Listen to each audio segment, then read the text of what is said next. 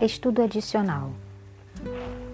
A cruz de Cristo será a ciência e o cântico dos remidos por toda a eternidade.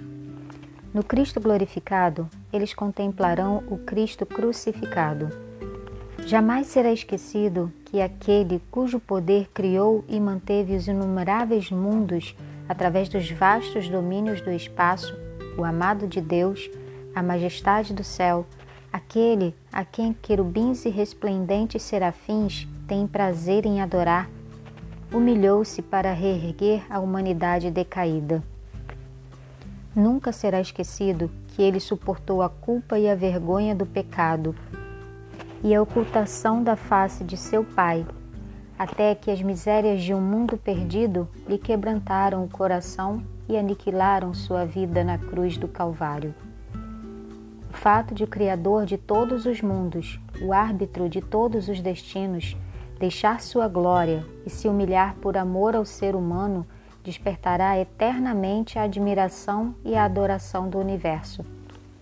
Quando as nações dos salvos olham para seu Redentor e contemplam a glória eterna do Pai resplandecendo em seu semblante, ao verem seu trono, que existe de eternidade a eternidade, e saber que seu reino não terá fim, e rompem num hino arrebatador.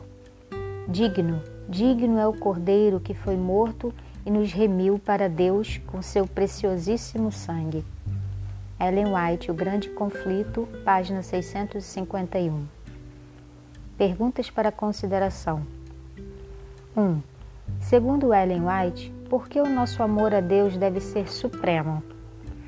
Aquele que manteve os inumeráveis mundos através dos vastos domínios do espaço foi a cruz por nós. Essa verdade deve ser a base do nosso relacionamento com Ele? 2.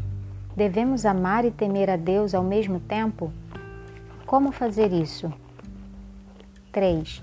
Uma coisa é amar a Deus quando tudo vai bem e quando ocorrem tragédias.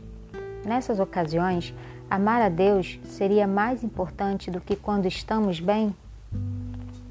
4.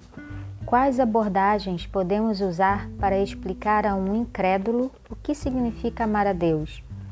É possível amar alguém que nunca vimos fisicamente?